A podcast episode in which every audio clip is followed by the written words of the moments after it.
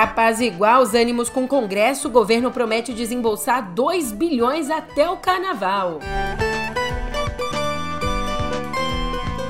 Também por aqui, Netanyahu rejeita a proposta de cessar fogo do Hamas. E nos Estados Unidos eu te conto como é que foram as primárias republicanas em Nevada.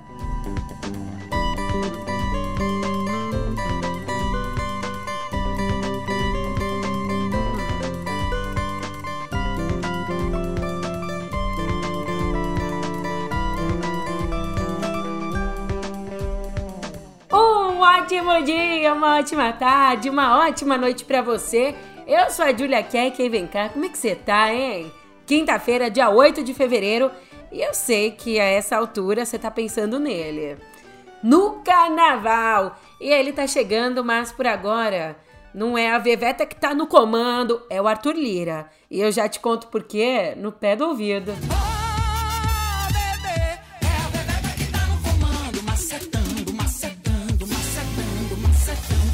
Não é novidade nenhuma, você sabe que a Câmara e principalmente o presidente dela, o senhor Arthur Lira, estão irredutíveis diante do executivo. Então, para contornar essa crise, o governo prometeu à base aliada pagar 2 bilhões de reais em emendas parlamentares até o carnaval. Esse dinheiro, da onde que ele vem? Ele vem das verbas do extinto orçamento secreto, que com a extinção foram transformadas em recursos dos ministérios, mas que dependem de indicação política. E aí, fontes dizem que a promessa é liquidar os pagamentos, colocando um ponto final nas críticas de que o executivo não honrou o combinado. Tem mais um ponto: o pagamento também pretende fortalecer o ministro das Relações Institucionais, o Alexandre Padilha, que tem sido alvo de fritura do Lira e do Centrão por conta das emendas. Júlia, mas elas estão atrasadas? Então, esses 2 bilhões são referentes ao orçamento do ano passado, que ainda não foram pagos.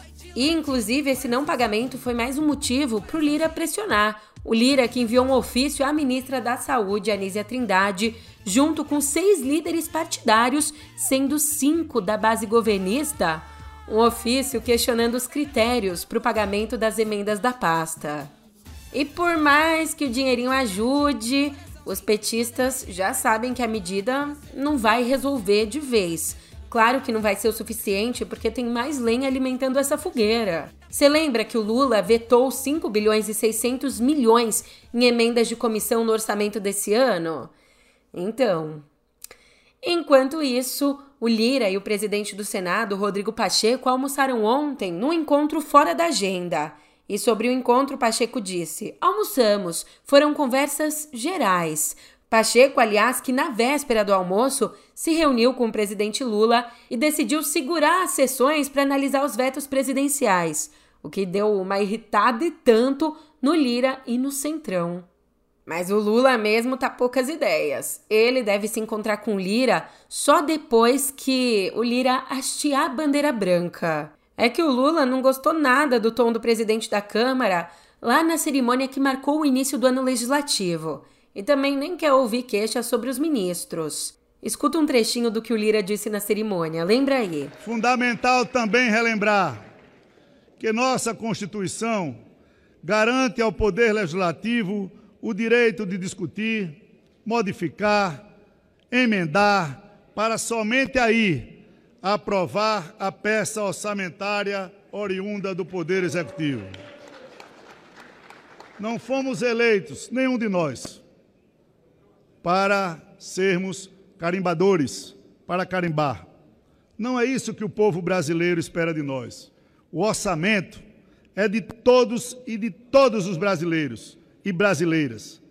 Não é e nem pode ser de autoria exclusiva do Poder Executivo, e muito menos de uma burocracia técnica que, apesar do seu preparo, eu não discuto, não foi eleita para escolher as prioridades da nação e não gasta a sola do sapato percorrendo os pequenos municípios brasileiros como nós, parlamentares, senadores e deputados. Além disso, Lula prefere esperar para se encontrar com Lira até ter um cenário mais claro sobre as votações. Se ele vai esperar, tem gente acelerada, tacando pau no.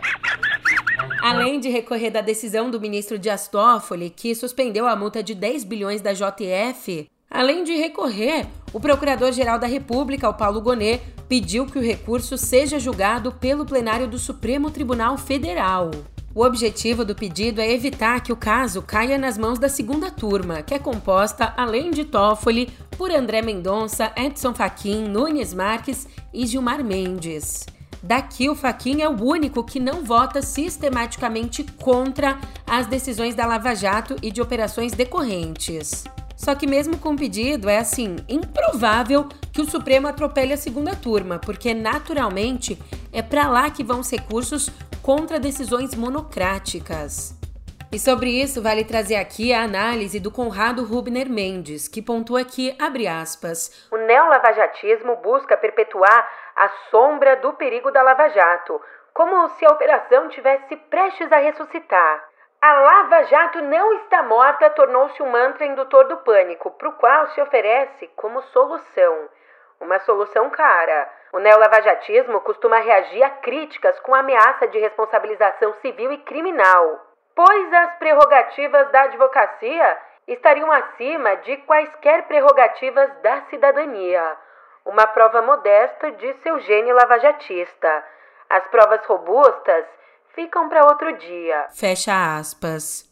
E aproveitando essa passadela pelos tribunais, José Rodrigo Sade foi o escolhido pelo presidente Lula para completar o Tribunal Regional Eleitoral do Paraná, onde serão julgadas duas ações que podem levar à cassação do senador Sérgio Moro por abuso de poder econômico, caixa 2 e uso indevido dos meios de comunicação lá nas eleições de 2022. A indicação do Lula deve ser publicada hoje no Diário Oficial da União. O SAD até então contava com o apoio do grupo Prerrogativas e era considerado favorito desde o início, apesar dele já ter atuado como advogado do Deltan Dallagnol, o ex-coordenador da Lava Jato em Curitiba. Só que o SAD atuou como advogado numa ação privada de indenização por danos morais, uma ação que não tinha nada a ver com a Lava Jato. E, ao que tudo indica, o julgamento logo logo vai andar porque o tribunal estava só esperando a indicação do Lula para agendar a votação das ações. As duas ações movidas pelo PT e pelo PL. Mas te dizer que foi outra indicação do Lula que chamou a atenção. Eu tô falando aqui da nomeação do ex-senador Aloysio Nunes. Ele que foi nomeado para o escritório da Apex em Bruxelas e essa nomeação abriu uma crise entre os tucanos.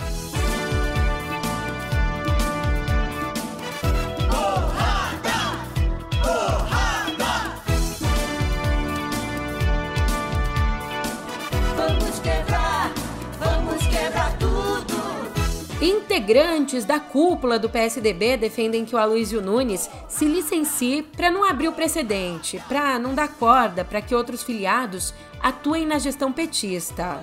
Mas o Aloysio Nunes resiste e diz que esse pedido é um estratagema de um oportunismo de direita que está muito presente no PSDB. Bem, para te trazer um retrospecto aqui, assim como outros fundadores do partido, Aloysio Nunes apoiou Lula no segundo turno, contrariando a corrente conservadora que hoje domina a legenda. E dando continuidade na resposta ao partido, o Nunes deu uma provocada questionou assim: Será que pediram que o líder do PSDB no Senado, Isalci Lucas, se licenciasse depois de visitar os bolsonaristas presos do 8 de janeiro na Papuda? Ah, até eu senti essa, eu que não tenho nada a ver. Ai, que dor! Ai, que dor! Capitalino! Ai, que dor! Ai, ai. Então deixa os tucanos voarem e vamos pro cenário internacional.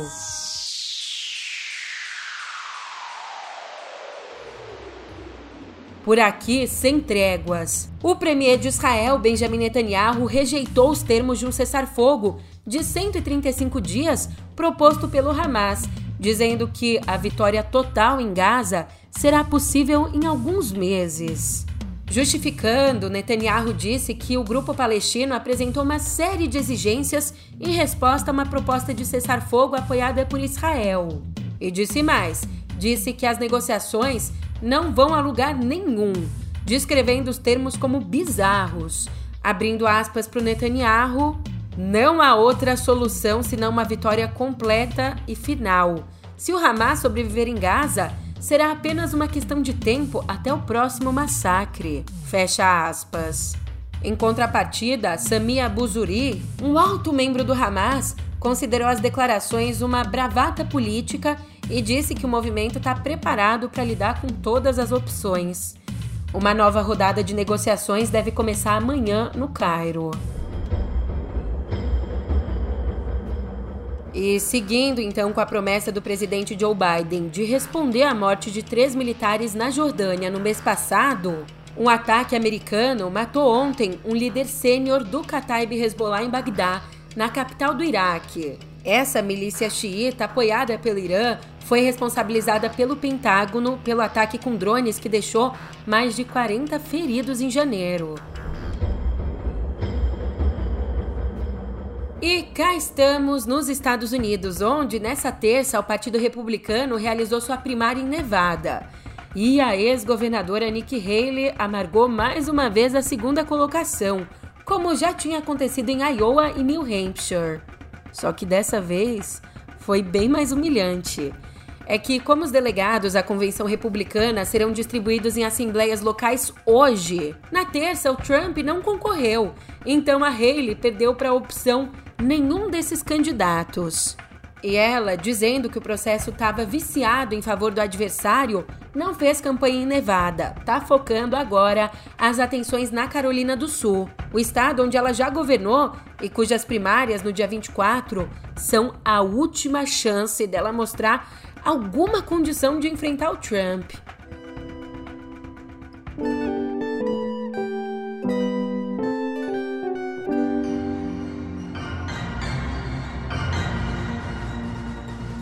E o surto de dengue gerou reflexos nas unidades de pronto atendimento. Muita gente passou o fim de semana em busca de atendimento para os mesmos sintomas.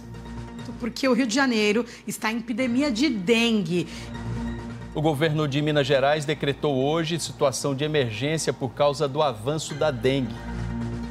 Nos primeiros dois dias de funcionamento, a central de atendimento, montada em um dos ginásios de Apucarana, recebeu mais de 500 pessoas com sintomas de dengue. Em uma semana, o número de casos confirmados na cidade subiu de 1.102 para 2.707. Não são só essas manchetes infinitas e horrorosas que confirmam a gravidade do surto da dengue aqui no Brasil. Na verdade, o mais impressionante é a previsão dos epidemiologistas. Você sabe que normalmente doenças como a dengue têm a curva de contágio. Os surtos começam, depois atingem um pico e finalmente os casos caem. E aí que no ano passado o pico de casos foi registrado em abril, o quarto mês do ano. Mas os epidemiologistas estimam que a gente vai superar o pico do ano passado agora, nesse mês de fevereiro. Para você ter uma ideia, na semana passada, na quarta medição do surto, foram notificados 105.875 casos prováveis. E a perspectiva é de crescimento. No ano passado, o pico, com 111.840 casos, foi registrado na 15ª semana, na 15ª medição, em abril. E para piorar, os especialistas dizem que a gente não só vai alcançar antes mas a gente vai ultrapassar esse patamar. Como explica o Eduardo Medeiros, professor de infectologia da Escola Paulista de Medicina da Unifesp, abre aspas, teremos um grande pico em março e abril e a partir de maio, quando começa a esfriar, os casos passarão a diminuir. Fecha aspas. Então, ó, muito cuidado, pelo amor de Deus, passa repelente, se imuniza se você tem condição, porque a vacina também está sendo dada na iniciativa privada, já que no SUS as doses estão bem restritas, né? Se cuida, por favor, ao máximo, porque ainda vai demorar para a gente ver os casos diminuírem, para a gente ver as coisas ficarem mais tranquilas.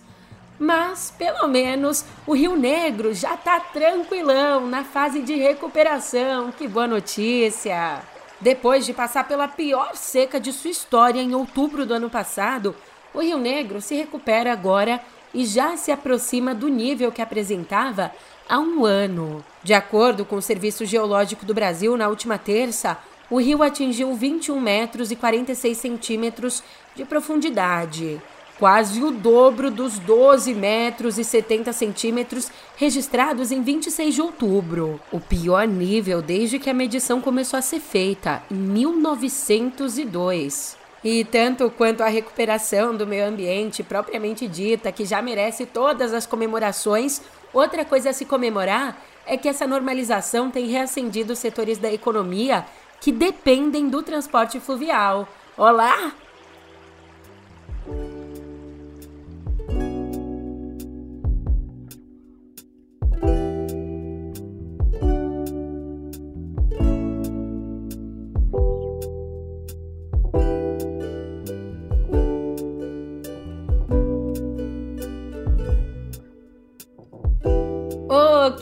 Quinta-feira, dia das nossas estreias nos cinemas e a gente já começa assim, ó. Na paz de já, porque estreia na próxima segunda nos cinemas One Love, o filme biográfico do Bob Marley, o cantor que fez muito pela Jamaica e levou o reggae da Jamaica para o mundo. Ele que nos deixou em 1981, vítima de um câncer aos 36 anos. There's a war going on. You can't separate the music and the message. Cause every day we pay the price. And what is the message? Peace. E esse longa é dirigido por Reinaldo Marcus Green, diretor de um outro filme que também deu o que falar, o King Richard, Criando Campeãs. Mas se você não quer esperar até segunda para pegar um cineminha, aquele cineminha que a gente adora, ainda na linha Negritude Música, chega hoje às telonas a versão cantada de A Cor Púrpura, uma adaptação da montagem da Broadway baseada no filme clássico de 1985 e no livro, no livro de Alice Walker.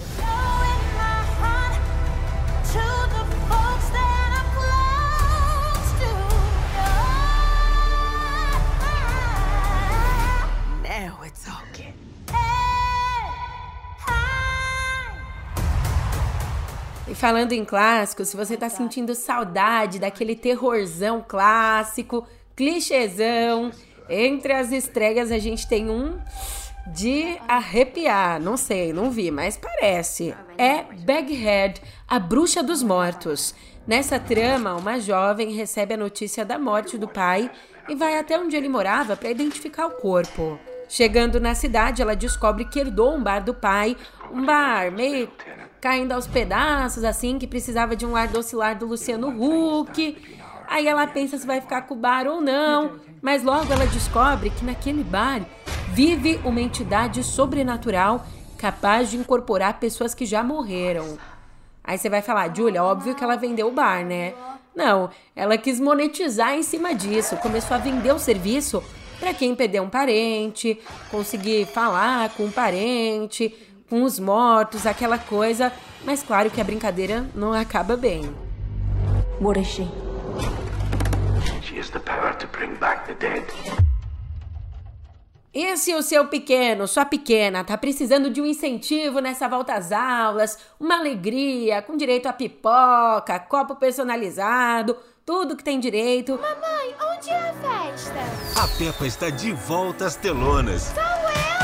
Chega hoje Peppa Pig Festa no Cinema, um compilado de episódios inéditos da porquinha mais amada da TV.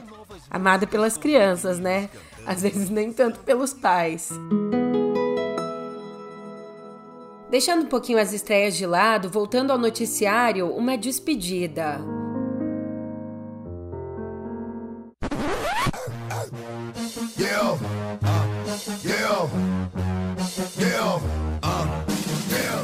Essa aqui é das boas, o cara tá se despedindo para curtir a vida, aposentadoria, sonhos que Michel Temer nos tirou.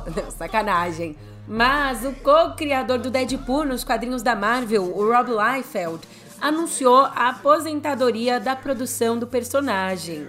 No Instagram, ele disse assim, abre aspas, Sim, depois de 33 anos, não apenas apresentando Deadpool, mas também narrando muitas de suas aventuras mais populares, é hora do papai Deadpool se despedir. E o cartunista também contou que o último trabalho dele nas HQs vai ser lançado entre junho e agosto. Ah, tá certo. Ele explicou que escolheu encerrar as atividades enquanto tá no auge.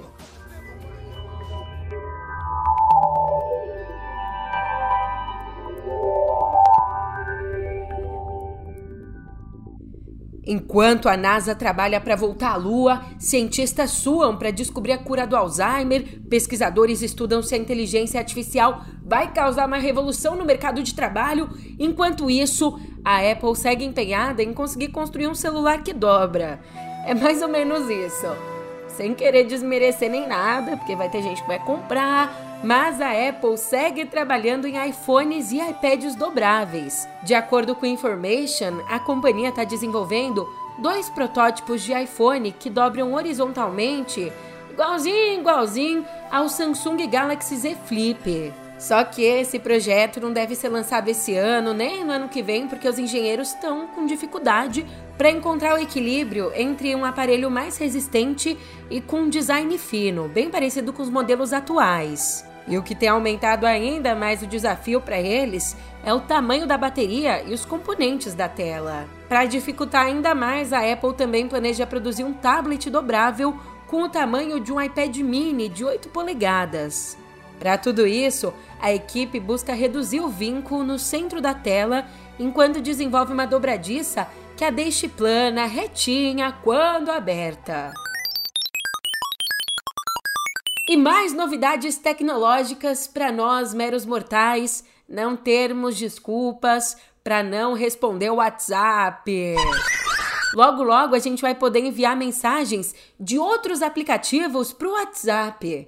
Essa mudança aqui tem como objetivo cumprir a nova lei dos mercados digitais da União Europeia. Essa legislação vai permitir a interoperabilidade entre plataformas para troca de mensagens de texto, imagens, voz, vídeos e arquivos. Julia, que, que e é isso de interoperabilidade? Calma, na prática isso significa que vai ser possível conversar com pessoas no WhatsApp por aplicativos como iMessage, Telegram e Signal.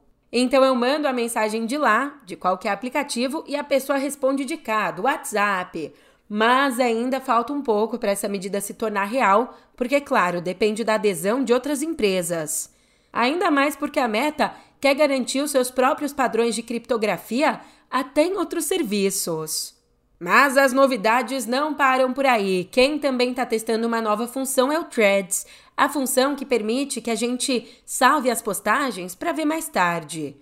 E esse recurso ele mesmo já vem tarde. A galera tá buzinando faz tempo, pedindo por ele, e assim que chegar, essa função pode deixar a concorrência com o X ainda mais acirrada. Aliás, desde que estreou no ano passado, a rede tem implementado novas aplicações para superar rivais, como o X do Elon Musk e o Blue Sky.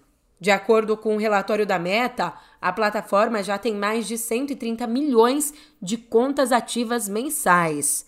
Mas agora, você me dá licença que eu que vou ativar o modo carnaval por aqui, cair na folia, latão 3x10, minha pequena Eva. Uh, um ótimo feriado para você, cheio de música, movimento ou tranquilidade se você vai aproveitar para tirar um descansinho e eu te espero por aqui na volta talvez um pouco rouca, mas eu te espero. Até lá. E no oferecimento Inimigos do Ritmo, essa aqui que pega onde dói. Quando você passa, eu sinto o seu cheiro.